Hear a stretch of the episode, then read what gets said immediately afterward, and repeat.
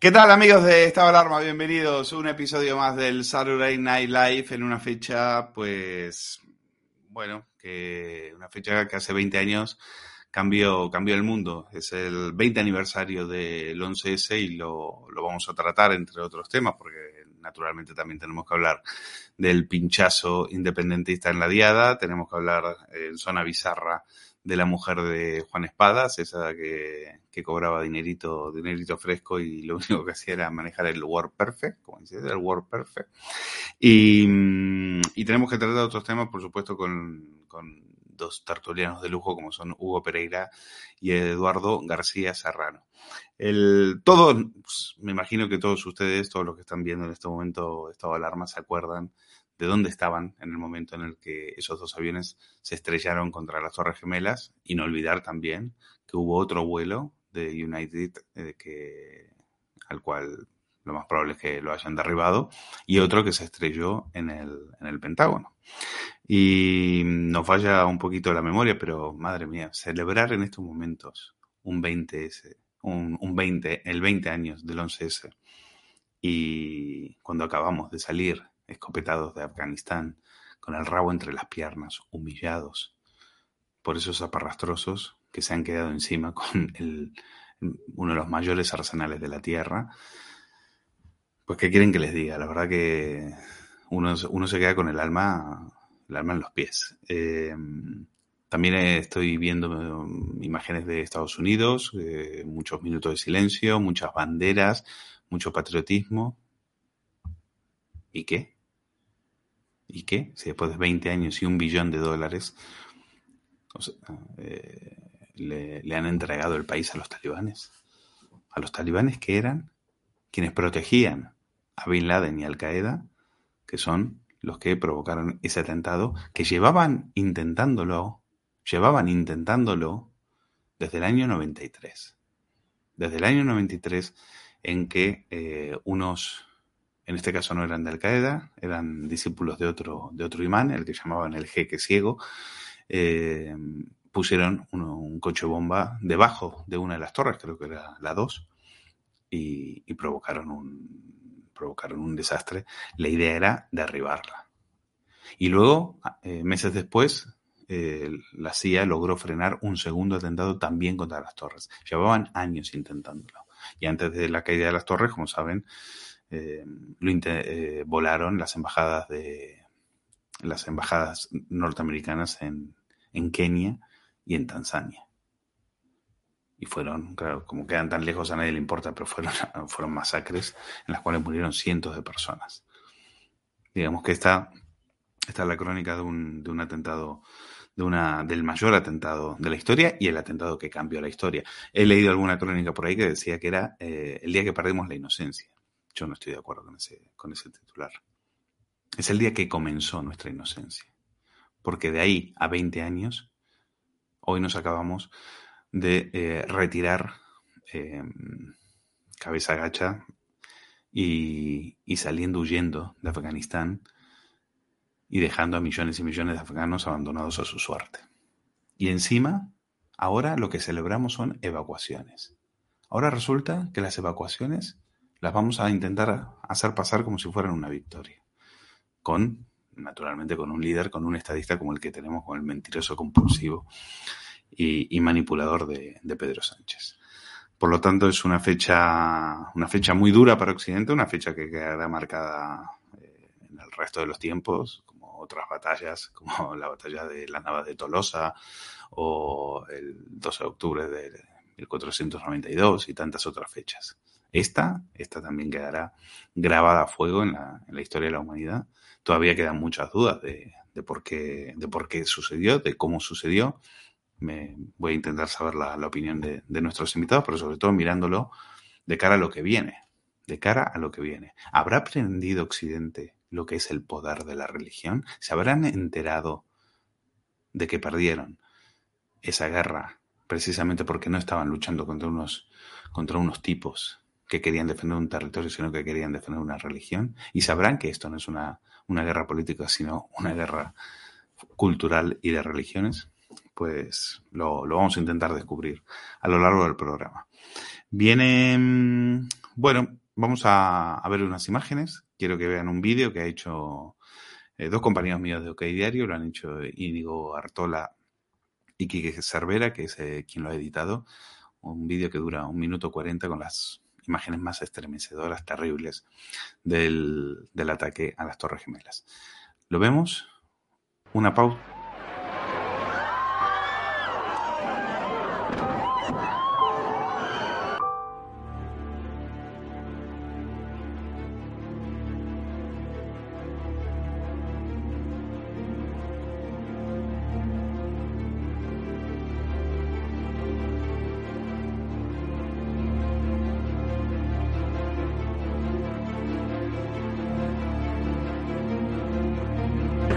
Gonna die, aren't I? No, no, no, no, no, no. Say I'm gonna die. Live, live, live. Say your prayers.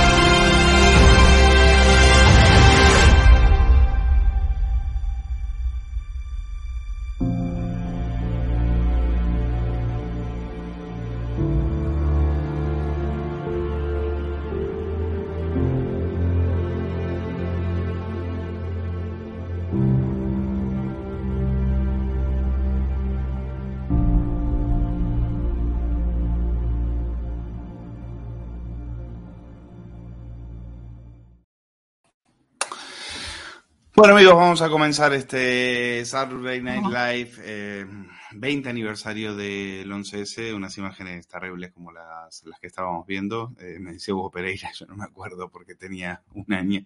Eh, Huguito estaba, estaba en la cuna. Pero bueno, también es interesante saber la opinión de, de él, eh, que cómo lo ve, cómo lo vio él, aunque, aunque no lo vivió, eh, como, como hoy al ver esas imágenes que siente y si cree que eso puede volver a pasar. También veo muchos comentarios de nuestros amigos eh, en el chat, eh, algunos diciendo que fue un autoatentado, que eso que eso fue un atentado de falsa bandera, como se suele decir.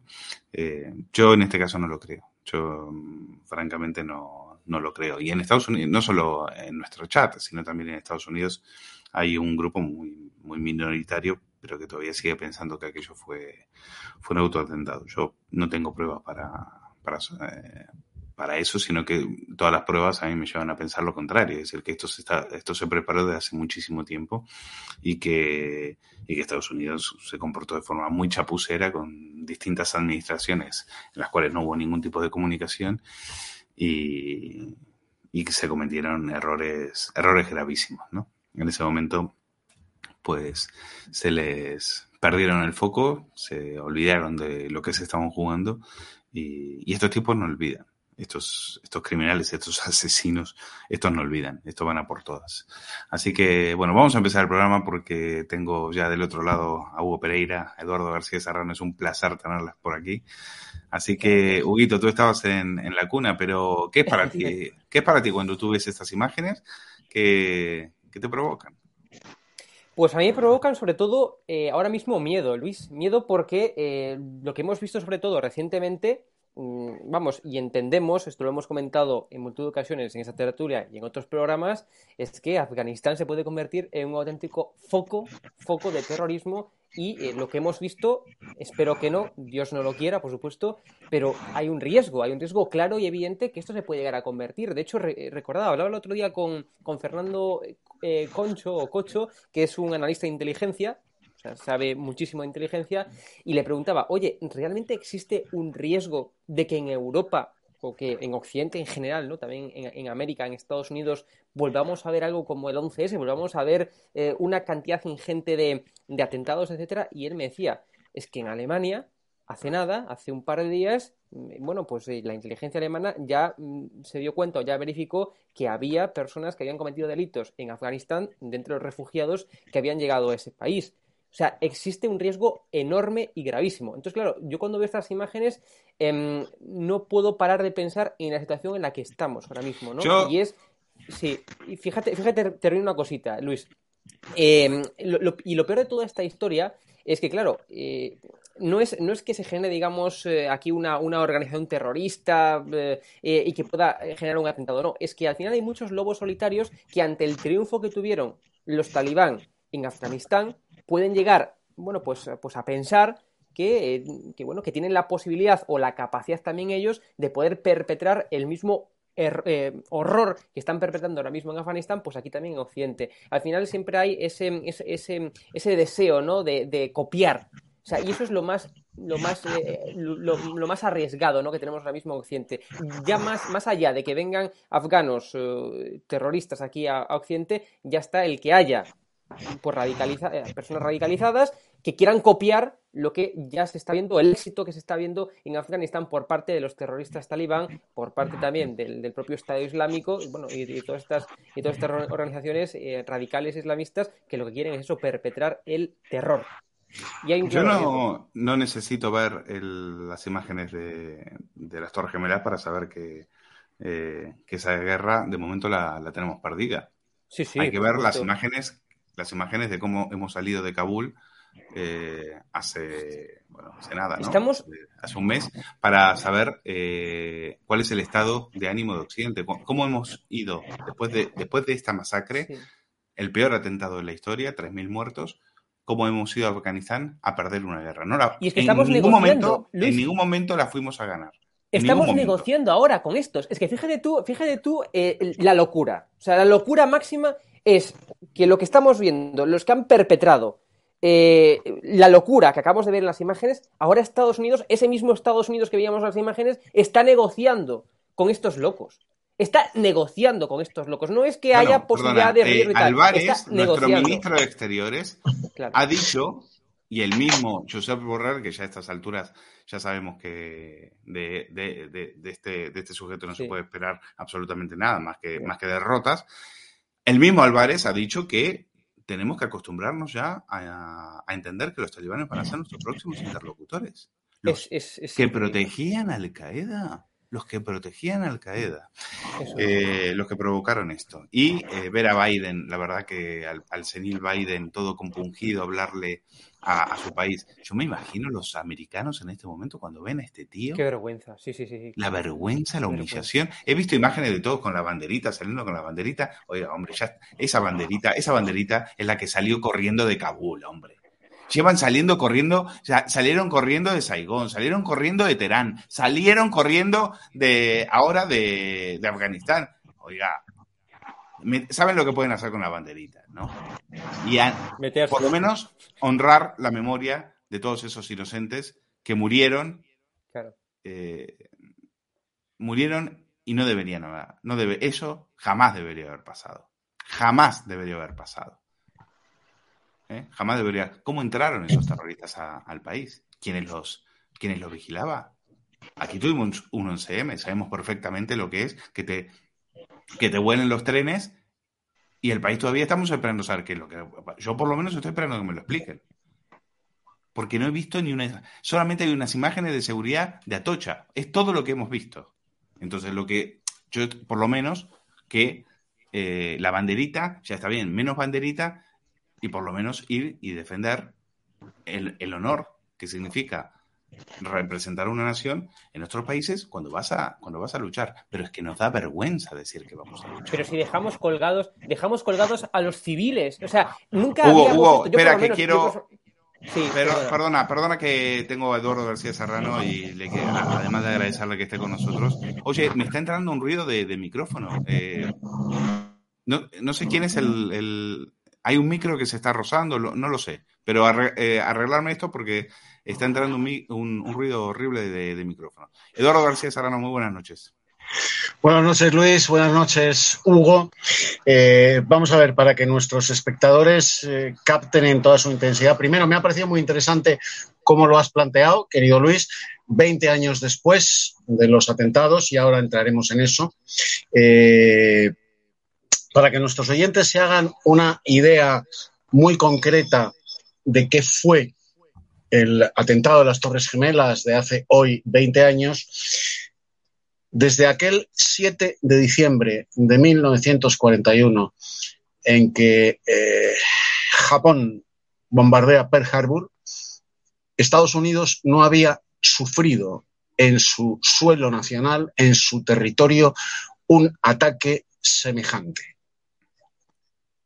Pearl Harbor se produjo el 7 de diciembre de 1941. El presidente de los Estados Unidos entonces, Franklin Delano Roosevelt, lo calificó en su discurso en el Congreso de los Estados Unidos como el Día de la Infamia. Y fue el motivo por el que Estados Unidos entró abiertamente en la Segunda Guerra Mundial. El Día de la Infamia hace 20 años fue el atentado de las Torres Gemelas. Estados Unidos emprendió a partir de ese momento la guerra contra Afganistán. El día de la infamia, el día de la infamia fue la retirada hace un mes de Afganistán del ejército norteamericano y todos sus ejércitos satélites de las potencias occidentales.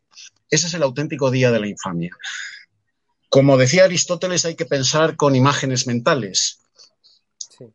¿A qué equivale esa retirada?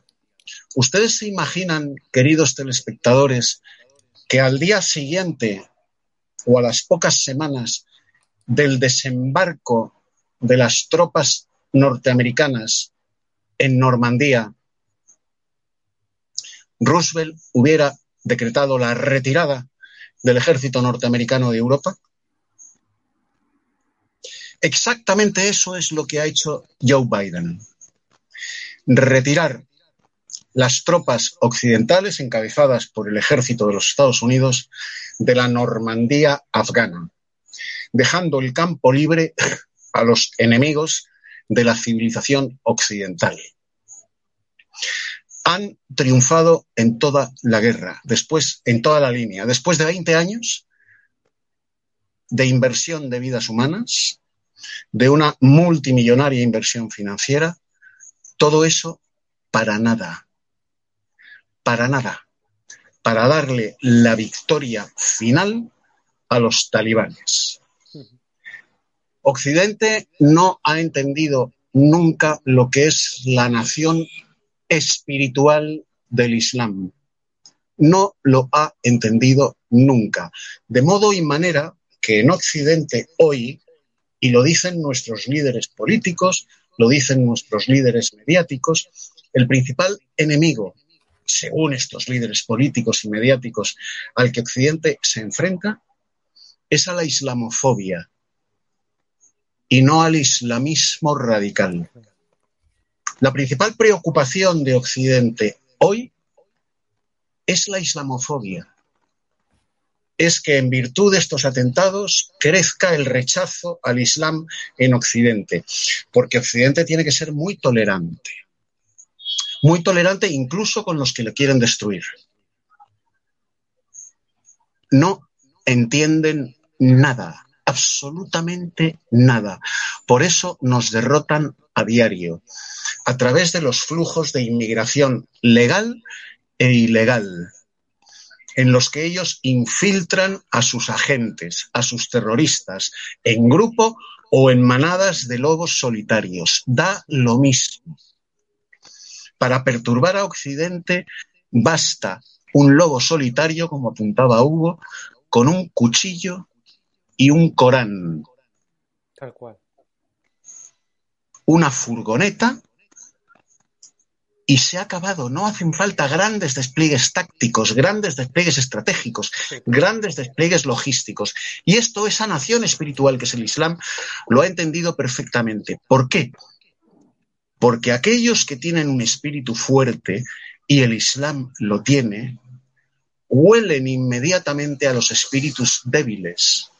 Y hoy, el único misticismo espiritual que hay en Occidente es esa cosa paranormal que Adam Smith definió como la mano invisible del mercado. Es en el único esoterismo que cree Occidente, en la mano invisible del mercado. Y en Afganistán se ha fracasado porque no se ha ido a civilizar Afganistán. No se ha ido con la vocación misional, civilizadora, que Occidente tuvo hasta antes de la Primera Guerra Mundial todo Occidente. No, se ha ido con vocación de mercado. Y eso allí no funciona. Eso allí no funciona. El mercado es una derivada de la civilización, del espíritu civilizador de Occidente, pero no es su principal prioridad. Por eso nos han derrotado. Y digo nos han derrotado porque somos occidentales todos. Claro y a través del miedo nos derrotan todos los días. Y a través de los medios de comunicación que ellos financian generosamente, porque tienen mucho dinero, o sea, mucha mano invisible del mercado, ¿eh? compran voluntades, compran medios de comunicación, compran clubes de fútbol y nosotros les aplaudimos y nos arrodillamos ante ellos hasta el punto hasta el punto de respetar su barbarie, de elevar a los altares su barbarie y renunciar a nuestras propias creencias. Y esto que estoy diciendo no es una abstracción filosófica. El Real Madrid, para vender camisetas en la cartografía musulmana, ha eliminado la cruz que hay encima de la corona del escudo del Real Madrid. El Barça para vender camisetas en el mundo musulmán, ha eliminado la cruz de San Jordi que tiene en su escudo. Occidente arrodillado ante el mundo musulmán permanentemente y haciendo que sus ciudadanos, o sea, nosotros, a través de los medios de comunicación, a través de las universidades y de los institutos, rindamos pleitesía espiritual y cultural al Islam. Y creando falsamente unas deudas culturales que Occidente no tiene con el Islam, sino todo lo contrario.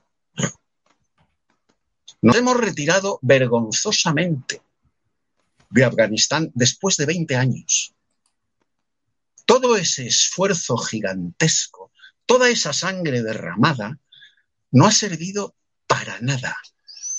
Y además nos hemos retirado traicionando a los afganos que han colaborado con Occidente. Y los hemos dejado en manos de sus verdugos, que así que pasen muy pocas semanas, empezarán a cortarles el cuello, a ellos y a sus familias. Y Occidente mira para otro lado, porque Occidente se ha convertido en la principal mezquita de la atrocidad islamista.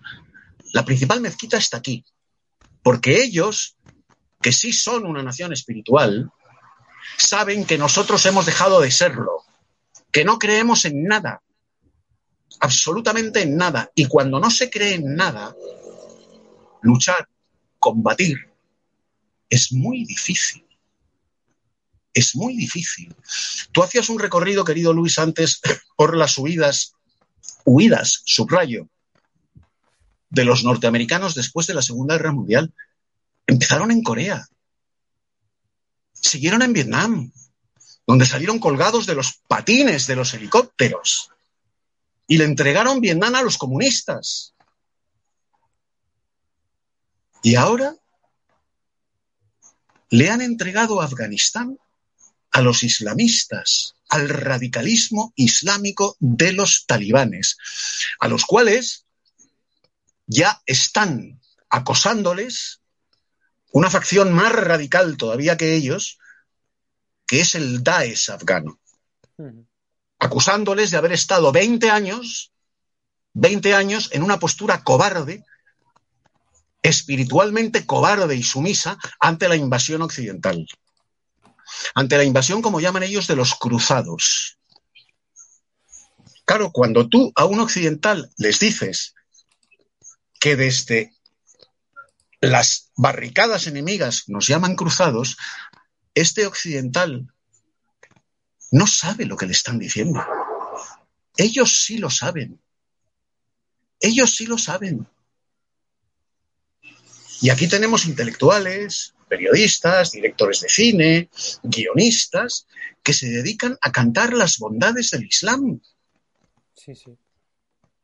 Y hacer que los occidentales, que nos hemos convertido en los peores enemigos de nosotros mismos, con esa tolerancia suicida, aceptemos ese mantra estúpido, cobarde y claudicante de que el peor enemigo de Occidente no es el Islam, es la islamofobia. Aliada con el otro gran enemigo de Occidente, mira tú por dónde, el comunismo. Están copiando la pauta en virtud de la cual, después de la Segunda Guerra Mundial, los comunistas eran muy bien vistos y muy ensalzados desde la puerta de Brandenburgo hasta Lisboa, por la intelectualidad europea, por el mundo académico europeo, por el periodismo europeo, de modo y manera que los partidos comunistas occidentales más fuertes, más poderosos, eran el, el francés y el italiano. O sea, desde el interior del mundo capitalista, del mundo libre, se cantaban en nuestras universidades, en nuestros medios de comunicación, en nuestros ateneos, las excelencias del comunismo. Como lo estáis oyendo. Y tú, Luis, lo sabes perfectamente. Hugo es demasiado jovencito. Bueno, pues exactamente igual se está repitiendo hoy esa pauta. Desde el mundo académico occidental, desde el mundo ateneísta occidental, desde los medios de comunicación occidentales, se cantan las bondades del Islam y se subraya la deuda que tenemos cultural con el Islam. Cuando Occidente, en general, y España muy en particular, se hacen frente al Islam. Porque el Islam no viene con vocación de concordia, ni siquiera de coexistencia, viene con vocación de conquista. Viene con vocación de conquista. Y no es la primera vez que lo intentan. Si es cierto que es la primera vez que están teniendo tanto éxito social entre las masas de descreídos occidentales. No es la primera vez que lo intentan. ¿Sabes, ¿Sabes, Eduardo, que me ayer entrevistaba a José Antonio Ruiz de la Hermosa, un médico militar que conoce Afganistán como la palma de su mano, y mira que aquello es una geografía complicada y difícil, y viajó muchas veces a Afganistán y me decía que mm, algo que, que referente a lo que, lo que estás comentando, de eh, no nos damos cuenta de que ellos, si te ven débil, si te ven con dudas, van a por ti. Mientras, si no les muestras superioridad, si no les muestras poder, si no les muestras dominio, van a, van a por ti. Eh, bueno, pues vaya, vaya si se han dado cuenta, vaya si se han dado cuenta. Eh, ¿Y dónde acabará lo de Afganistán? Pues ya veremos. Eh, en principio, ya hemos, estamos viendo lo que pasa en nuestras calles y, algunos todavía eh, creyendo que, bueno, que todo eso se, se va a solucionar eh, rápidamente con ayudas, con subvenciones y con, eh, y con paguitas, ¿no? Y con paguitas de la, de la Cruz Roja.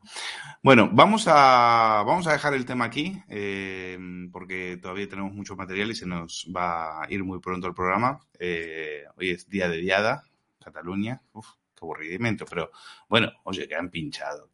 hay, hay escenas que hay que comentarlas porque eh, verles también en esa situación pues da mucha risa. Están eh, divididos, están eh, eh, Junqueras abucheado, le llaman botifler, le llaman traidor. Es, es, un espectáculo. Pero vamos a ver algunas imágenes que nos han llegado, por ejemplo, algunas muy cómicas, como Laura Borrás, pasando, pasando revista a unas, no sé, no sé si había ahí una convención de magos o lo que sea, pero las imágenes son muy graciosas. Mírenlas. Atención, descans. Ferms, ara!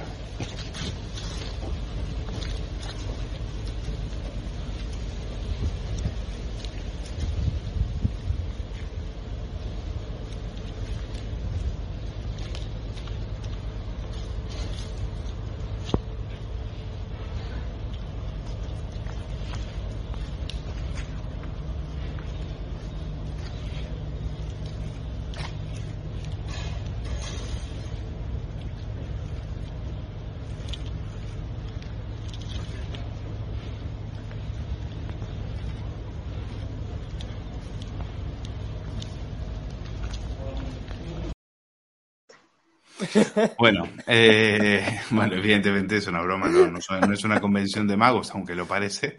Es eh, el uniforme de gala de los, de los mozos de escuadra que lo, lo sacan precisamente en, en, fechas como esta, en fechas tan, tan patrióticas como, como el 11 de septiembre. Eh, el, bueno, eh, todo eh, naturalmente el mundo en vilo ante estas imágenes en las cuales eh, Cataluña muestra al mundo eh, su, disciplina marcial, su disciplina militar y cómo van a, con que no solo independizarse, sino después terminarán conquistando España. No creo que les haga falta, porque a este paso lo van a terminar, lo van a terminar haciendo sin pegar un tiro, a este paso. A este paso. Bueno, eh, más imágenes que llegan, pues han pasado por la sede, por la eh, Vía Laietana y han, han, les han gritado a nuestros policías, a nuestros policías nacionales, a por ellos, a por ellos. Mírenlo.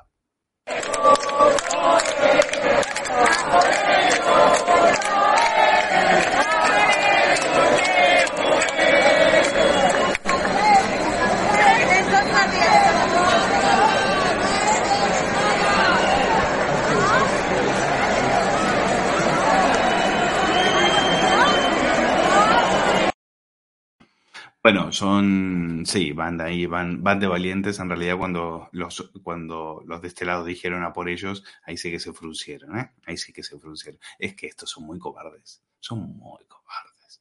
Cuando están así en masa eh, y, y, y tienen que apedrear a alguien o tienen que darle una paliza a alguien, ahí son muy cobardes, ahí son muy valientes. Pero cuando están, cuando tienen que hacer frente a uno de estos policías, salen corriendo, miren las imágenes.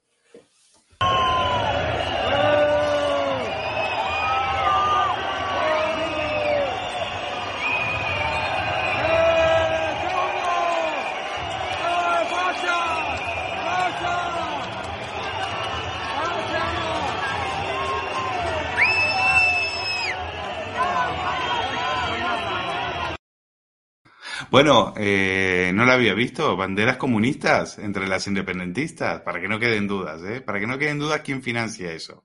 ¿eh? Banderas comunistas, ahí está la conexión rusa y la conexión, eh, la conexión china. Que, en fin. Eh, y muy valiente, muy valiente, muy valiente. Dos policías se le acercan y, y no le dan las patas para salir corriendo. Pero qué gentuza, qué, qué- bueno, estos son los, los gudaris eh, independentistas. ¿Qué más? Eh, más imágenes. Eh, Junqueras abucheado. Junqueras abucheado por los, suyos, por los suyos. Le llaman Butifler al, al que era antes, al que hasta hace el 1 de octubre del 17 era su líder espiritual. Miren.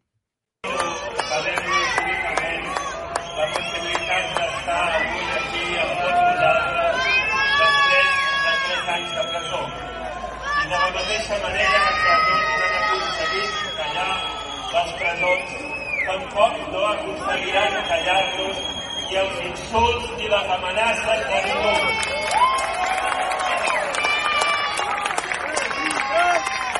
Perquè no tenim por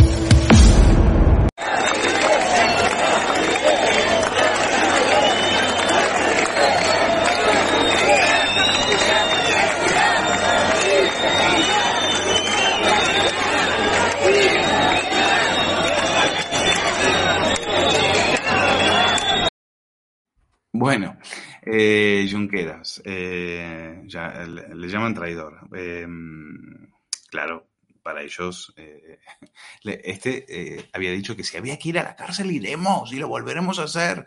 Bueno, no se le nota, no se le nota, no se le nota y se le, se le ya se le han, le han visto el, pr- el primero y hay algunos que van en serio y son los que le gritan a este traidor y botifler. Bueno, eh, más eh, cosas que quiero comentar eh, de, esta, de esta diada, eh, Josep Bou. Josep Bou, eh, PP, Ayuntamiento de Barcelona, pues abucheado e insultado cuando va a llevar una ofrenda a eh, Rafael Casanovas y, y uno se pregunta si tu partido y Ciudadanos estaba ahí e iban a, a llevar una ofrenda, ¿qué hacías tú llevando una ofrenda? Miren las imágenes.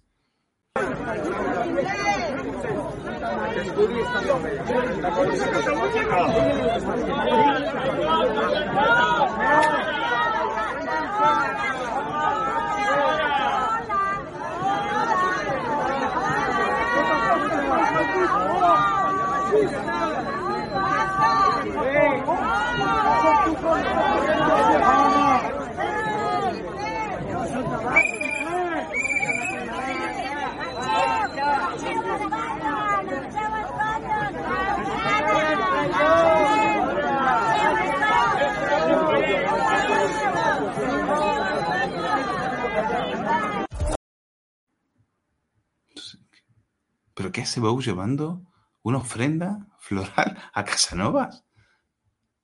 Pero, se- en fin, bueno, se han vuelto locos. Eh, a, ver si, si alguno ahí abre los ojos y se da cuenta de lo que tiene delante. A mí me parece bochornoso que se le griten esas cosas a, a Josep Bou, que lo ha tenido que, que aguantar también como, como comerciante y al que es un tío al que le, al que le tengo aprecio. Pero francamente, eso es, un, eso es una mamarrachada. ¿Qué, ¿A qué van? ¿A pedir perdón? ¿A pedir perdón? ¿A que les aplaudan? ¿A que les den un abrazo? ¿A que les perdonen la vida? ¿Pero son tontos o qué? Bueno, eh, lo más bonito, bueno, Indepes. Indepes, a ver si alguien me puede explicar estas imágenes. Yo creo, leí por ahí que son Indepes de, de como Indepes eh, de extrema derecha, Indepes de eh, Indepes muy, muy rojos y muy radicales. No lo sé. A ver si alguien en el chat me lo puede explicar. En, en todo caso, qué bonito es verles matándose entre ellos.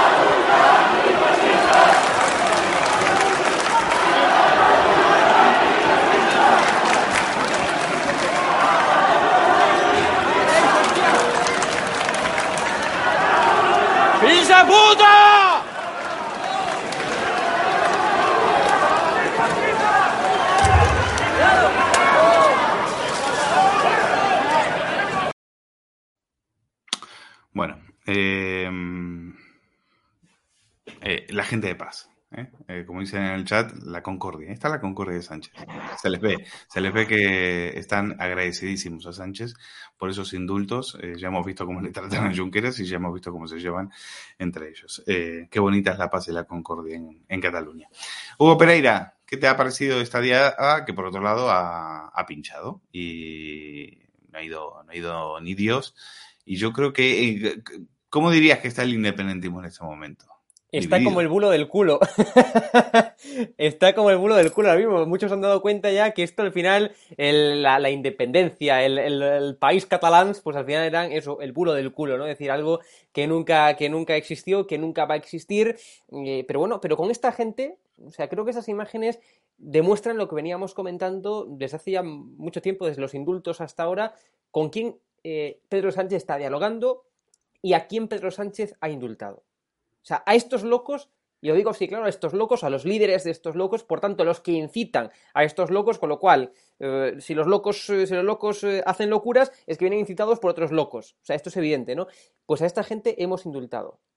Yo, sinceramente, no veo ni el más mínimo arrepentimiento, ni tan siquiera Bueno. el, el más mínimo, el, bueno, el, la- el- el más mínimo afán, ¿no? De agradecer a Pedro Sánchez los indultos, claro. Entonces, yo no entiendo aún a día de hoy la, la tontería, la locura, la locura mm, contra el Estado español, contra los españoles que ha perpetrado Pedro Sánchez. Porque así se lo agradecen. Porque es que hay que ser muy tontos, y lo digo así, claro, con estas palabras, hay que ser muy tontos, ¿no? Para indultar a esta gente mm, cuando él sabía perfectamente que no le iban a agradecer ni lo más mínimo, ¿no? Y que iban, si cabe, a montar más altercados y más escándalos, porque al final lo que buscan es eso. Es decir, las 80.000 personas, como, como cifrabais en OK Diario, Luis, está en portada ahora mismo, eh, esas 80.000 personas han salido a la calle ya no por la independencia.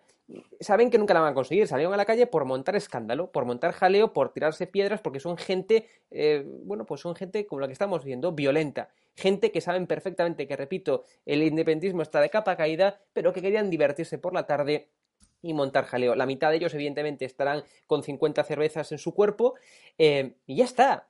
O sea, esto es lo que tenemos, ¿no? Una, una panda de, de cobardes, como tú decías, y yo cuando veía las imágenes antes, los, primer- los primeros que ponías, eh, Luis, me venía a la, a la mente, no sé si os acordáis, ese vídeo mm, cuando fueron las elecciones catalanas, eh, estábamos Javier Negre eh, y yo en el coche, en la parte trasera, y nos venía un, un Indepe y nos venía a grabar dentro del coche. Yo salí, hice así, y, y bueno, cuando me quise dar cuenta ya estaba ahí por Madrid, empezó a correr, ¿no? Estaba ya por Madrid y digo yo, pero vamos a ver, no nos querías venir a, no os querías venir a pegar, no sé si os acordáis de ese vídeo, ¿no? Que salgo yo del coche y de repente cuando me, cuando Sí, me me acuerdo, ya está, me acuerdo. Ya está, ya está, ya está por ahí corriendo el tío. Hasta luego. Es decir, entonces, es que al final son una auténtica panda de cobardes. Son una auténtica panda de cobardes, ¿no? Y lo mejor Claro, de todo es lo que tú decías, son unas, son unas peleas entre ellos. La izquierda, el bando republicano, y esto lo podrá explicar mucho mejor que yo Eduardo García Serrano, ¿por qué perdió la guerra? En gran parte, bueno, pues por las disputas internas entre ellos, por la falta de cohesión. Bueno, pues el independentismo es esto. Pero gracias a Dios, y esto, eh, y esto lo tengo que, bueno, pues subrayar, gracias a Dios nos estamos dando cuenta, o se han dado cuenta, mejor dicho, muchos independentistas, que esto, como decía, es el buro del culo. Hugo, decir, perdona, es- perdona la interrupción porque tengo una última hora. Ahora vuelvo Ah. contigo porque eh, hay imágenes eh, que han atacado la jefatura. Veíamos las imágenes de cómo pasaban por ahí sí. y se cachondeaban de los policías. Pues hay imágenes de que eh, con Cale Borroca, Cale Borroca a plena luz del día, esta gentuza, esta escoria ha atacado la eh, jefatura de la Policía Nacional Qué en Vía Layetana. Vamos a ver las imágenes.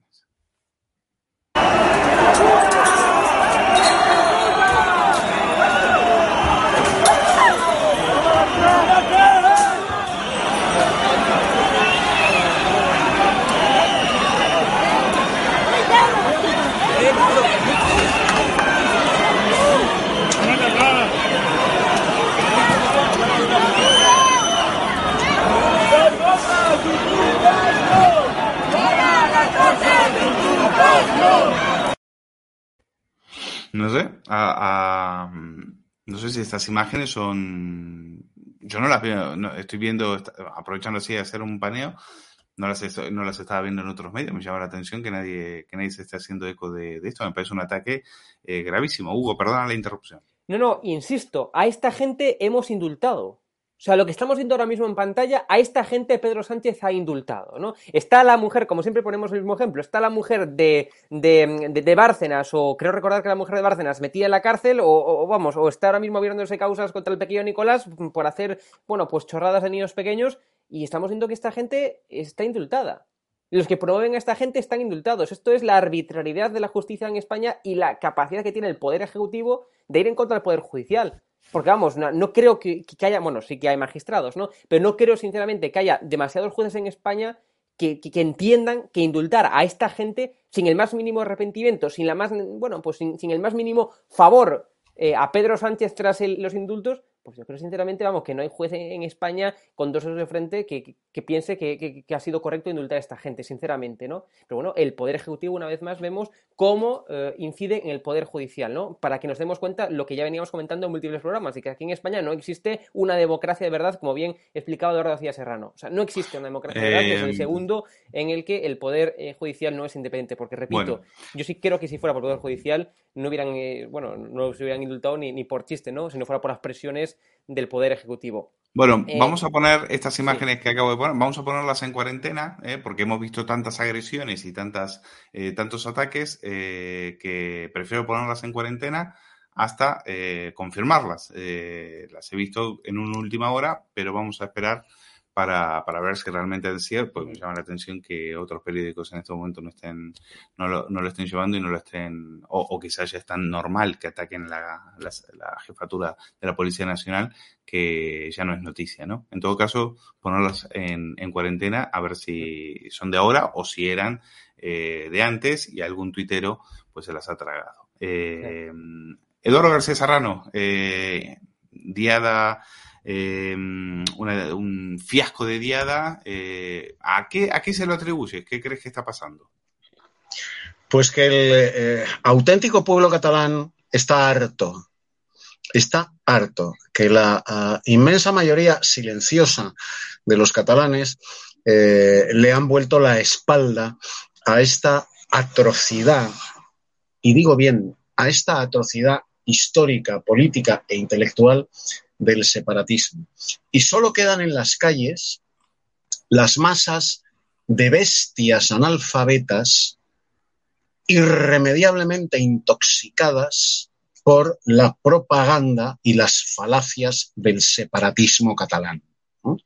Pero la inmensa mayoría del pueblo catalán, que se siente legítima e históricamente español, le da la espalda a todo esto. Y repito, solo queda en la calle la basura. Esta basura. Esta basura que abren los telediarios, que se sabe impune e inmune ante la acción de la justicia y que asalta las comisarías. Eduardo, perdona, quiero confirmar que estas imágenes son, efectivamente son así. Los, claro. eh, nuestros espectadores, que no se pierden una, eh, ya nos están diciendo que efectivamente estas imágenes, de hecho, las, eh, las pueden ver en una pieza que Vito Quiles, el reportero de Estado de Alarma, a, acaba de subir hace unos minutos. Les pido perdón porque no me dio tiempo cuando, cuando lo preparaba para, para verlo. Efectivamente, estas imágenes son de hoy, están, están confirmadas. Pues ahí tienen. Eh, y lo que no entiendo, Eduardo, ahora que están confirmadas y ahora que sabemos, gracias a Vito, y está el vídeo en el canal y les invito a que lo vean, eh, lo que no entiendo es que no se esté hablando de esto, que esto no habrá los periódicos en este momento. Claro, claro, porque esto es producto, esto es producto directísimo en primera derivada de la política del gobierno social comunista que está apoyado por los separatistas. Entonces, las consecuencias de sus actos, de sus actos políticos, que es esta barbarie desatada una vez más en Barcelona, una vez más, y las que te rondaré, no van a abrir sus telediarios ni sus periódicos pesebreros. Estas malas bestias analfabetas están intoxicadas hasta el punto, claro, son 46 años de intoxicación. Son 46 años de intoxicación. Desde el parvulario a la universidad y a través de todos los medios de comunicación catalanes, incluidos los medios del Estado, Agencia EFE, Radio Nacional de España y Televisión Española en Cataluña, que han contribuido a la intoxicación del pueblo catalán, de gran parte del pueblo catalán, crecido en el anhelo independentista, en esa bestialidad antihistórica.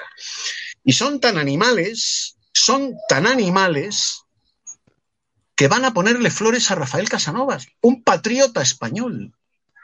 Fijaos cómo en cada diada no se repite ni se publica, ni siquiera en los periódicos nacionales, el último bando de Rafael Casanova llamando a los barceloneses a la defensa de la ciudad condal ante el último asalto que pone fin a la guerra de, eh, sucesión perdón, el 11 de septiembre de 1714. Porque es el bando, Rafael Casanova era consejero en CAP, de un patriota español. La guerra de sucesión es una guerra por la sucesión al trono de España, en la que participan todas y cada una de las coronas de Europa, dado el, la enorme dote que en 1700 tenía la corona de España. Es una guerra europea. Bueno, pues el separatismo catalán la identifica como una guerra en la que los catalanes pretenden separarse de la perversa, tenebrosa y rapaz España. Y esto es una burrada histórica. Es una burrada histórica. Rafael Casanova toma parte, como otros muchos españoles, por la candidatura del archiduque Carlos al trono de España. Es más, los catalanes, muchos de ellos, muchas regiones de Cataluña, tomaron parte por los Borbones, por Felipe V.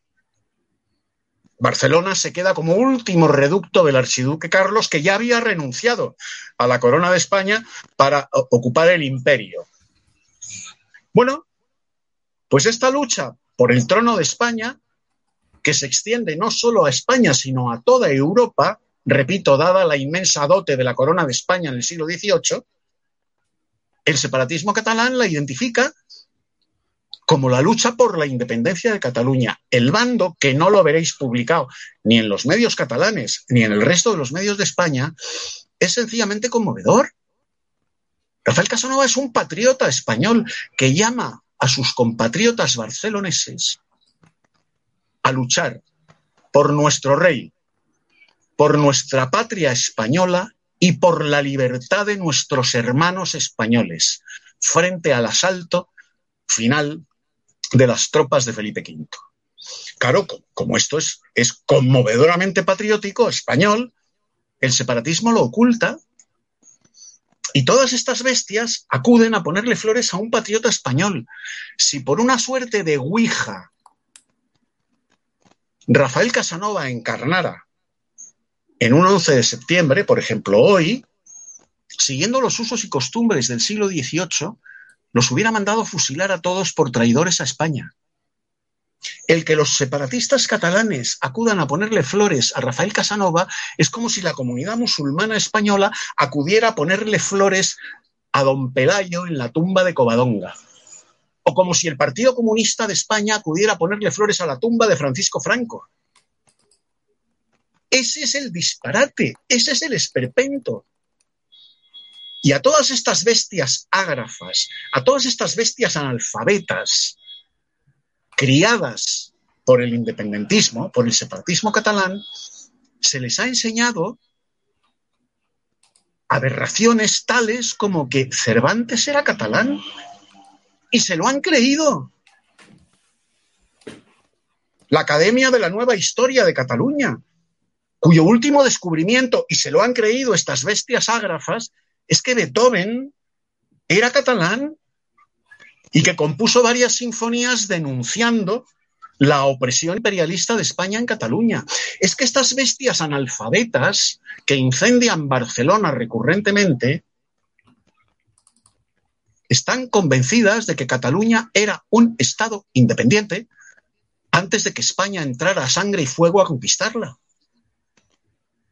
Es que estas bestias analfabetas se les ha convencido a lo largo de los últimos 46 años de que Cataluña fue un reino.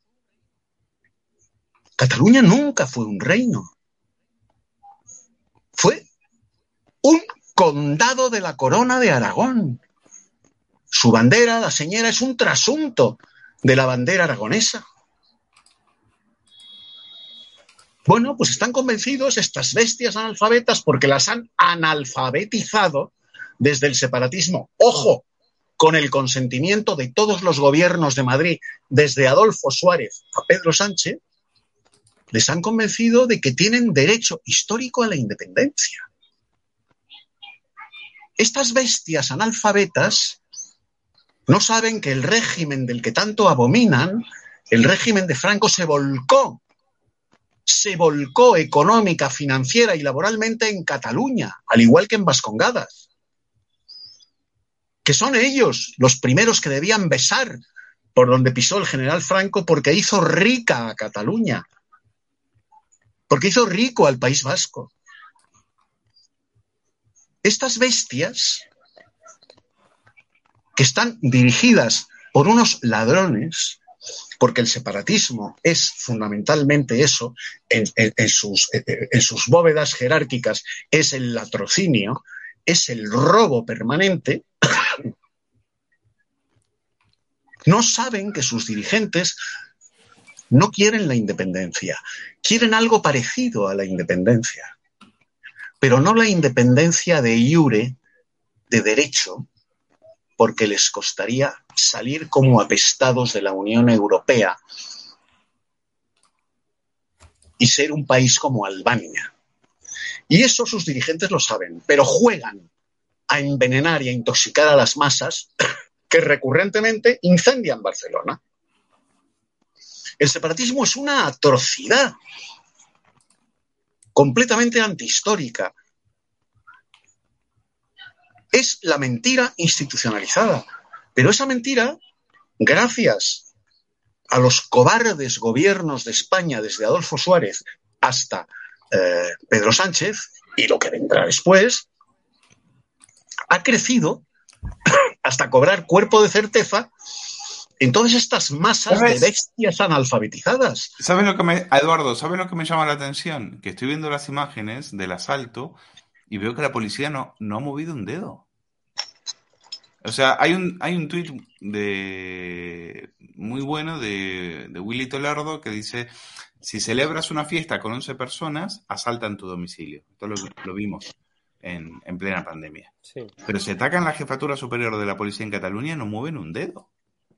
Pero tan humillados estamos, tanta vergüenza, tanta vergüenza nos damos a nosotros mismos. Hugo Pereira, Vamos, es que es, es sinceramente fascinante estas, estas, estas imágenes, ¿no?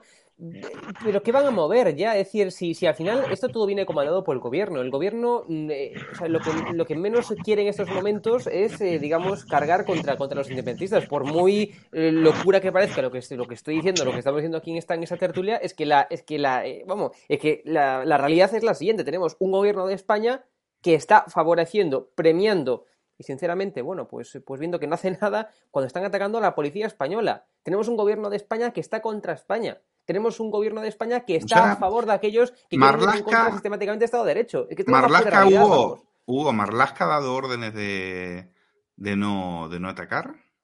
Seguramente, vamos, pero si esto lo venimos viendo día tras día y va- vamos, manifestación tras manifestación de los independentistas. Pero ¿cuántas veces hemos hablado en este programa, en estas tertulias, de que Marlaska da órdenes de no cargar contra los independentistas?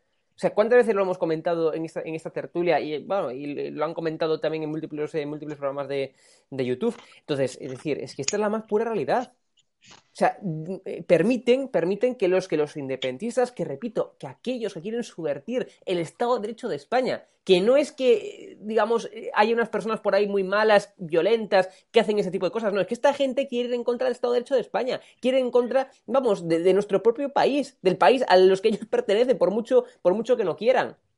Entonces, y es lo que se le permite por parte del gobierno. Estoy segurísimo que hoy ha habido órdenes, órdenes por parte del Ministerio de- del Interior, por parte de Marrasca, y órdenes incluso por parte del, presidente del gobierno, diciendo que no carguen contra los independentistas, que no, digamos, alteren, ellos, ellos lo justificarán por seguridad, ¿no? Que es como hacen todo. Vamos a justificarlo por seguridad. Para que no haya más jaleo, lo mejor es que no os metáis con los independentistas, que no carguéis contra los independentistas, ¿no?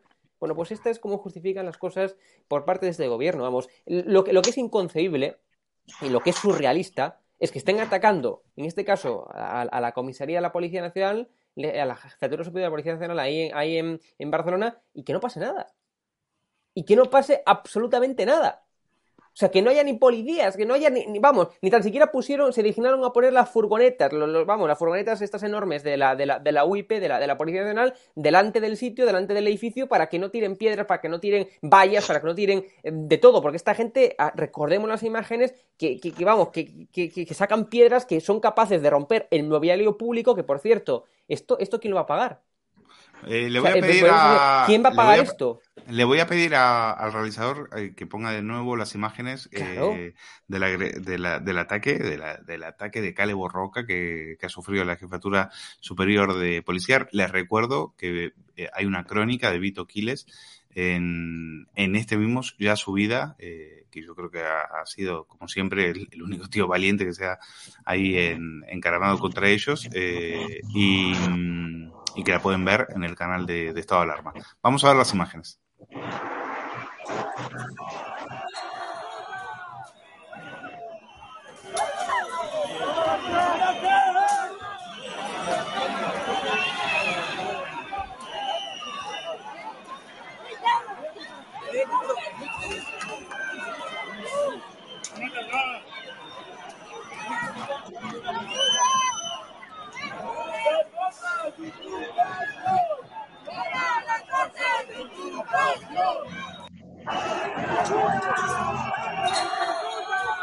Bueno, el grito, no sé si se me escucha. Sí. El grito es fuera las fuerzas de ocupación, ¿eh?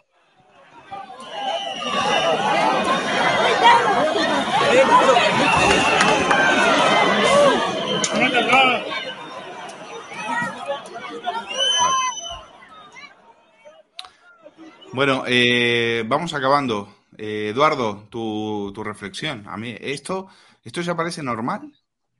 ¿no? Eh, me dicen en el chat que, que nadie está comentando esto. Me parece increíble.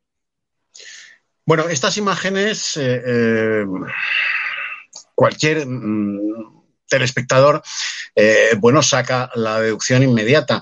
En cualquier otro país del mundo, y hablo de países civilizados, por supuesto, ¿eh? en cualquier otro país del mundo, eh, un ataque así a una comisaría de policía, eh, todos sabemos cómo hubiera respondido la policía francesa, la policía alemana, la policía italiana, la policía portuguesa. Todos sabemos cómo hubiera respondido. No hace falta eh, ser un, un- un especialista. ¿eh? Un ataque así en una comisaría en Berlín, en, en- en Lisboa, en París, no te digo, en Roma, en Inglaterra, todos sabemos cómo esas policías hubieran respondido. Si no ha respondido así la policía española es porque ha recibido órdenes de mantener un perfil bajo Claro. y de encerrarse. ¿Mm? ¿Y por qué? Hombre, la semana que viene comienza la mesa de negociación, ¿no? Eso es. La semana que viene comienza la mesa de negociación. Eh, no quiere Pedro Sánchez que eh, los separatistas catalanes le llenen la mesa de heridos por la respuesta policial, de detenidos por la respuesta policial, porque bastante tenemos ya. Entonces, la policía, oye, encerraros y solo responder si está en peligro vuestra vida. Y ojito cómo respondéis. Es la única policía del mundo, del mundo que tiene un ministro de Interior y un presidente del gobierno que les ordena callar, que les ordena no responder a una agresión letal. No pueden responder.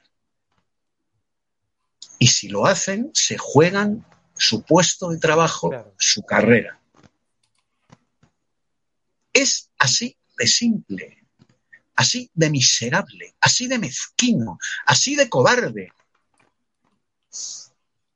Gracias a quien está Pedro Sánchez, que esta semana que viene se va a sentar él y su gobierno con los traidores que quieren romper la nación española a negociar con ellos. ¿Quién lo sostiene? Los comunistas, que son aliados de estos canallas, y estos canallas son los que sostienen a Pedro Sánchez en la Moncloa. Son los que le han dado el pase pernocta para que duerma en la Moncloa durante toda la legislatura. Y como eso es lo único que le importa, oye, si mañana en la diada hay follón, Marlasca, dile a la policía que perfil bajo. Pedro Sánchez prefiere que le maten a un policía a que haya heridos separatistas en la respuesta policial. Al fin y al cabo, si le matan a un policía, se le pone una medallita en el eh, ataúd, se le da un abrazo muy sentido a la viuda o a la madre y se acabó el problema. Tres segundos de imágenes en los telediarios, una salva de honores y hasta el siguiente.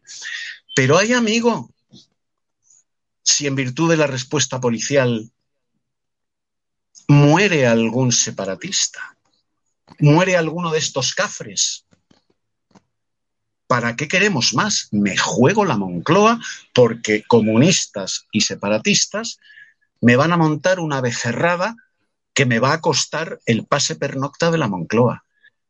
Ese es el miserable que tenemos de presidente del gobierno. Esa es su ecuación mental respecto a lo que ha sucedido hoy en Barcelona. Es lo único que le importa. Y si en virtud de uno de esos cócteles Molotov un policía arde como una falla y muere, no importa. Le va en el sueldo. Se le da una pensión a la viuda y se le pone una medallita en el ataúd. Recuerda que hemos visto imágenes de policías que han tenido que dejar la, profesión tras haber sido atacados por, estos cafres. ¿eh? Y, no recibieron la solidaridad de ningún miembro de, este gobierno. Bueno, vamos a dejarlo aquí. Ya ha sido un programa, un programa duro porque de la humillación del, del 11S, la humillación de Afganistán y la humillación en Cataluña. En fin, de humillación y humillación hasta la derrota final. Eduardo García Serrano, gracias, ha sido como siempre un placer. Huguito Pereira, como siempre, agradecerte que estés aquí al pie del cañón. Gracias, a Richard en la realización. Tenéis las imágenes de lo que pasó en la jefatura, creo que solamente eh, EDATV eh, las ha subido, las tiene en este momento en, en, YouTube, así que no perderse el reportaje que ha hecho el gran, el gran Vito Quiles. Eh, ahí, eh, a, primera línea de fuego, como, como, como, él siempre está haciendo gran periodismo. Y a ustedes apoyar, apoyar a EDATV, una plataforma libre, una plataforma que necesita vuestra ayuda hoy más que nunca y después de estas imágenes, pues mucho más, ¿no? Cuídense mucho, hasta el sábado que viene.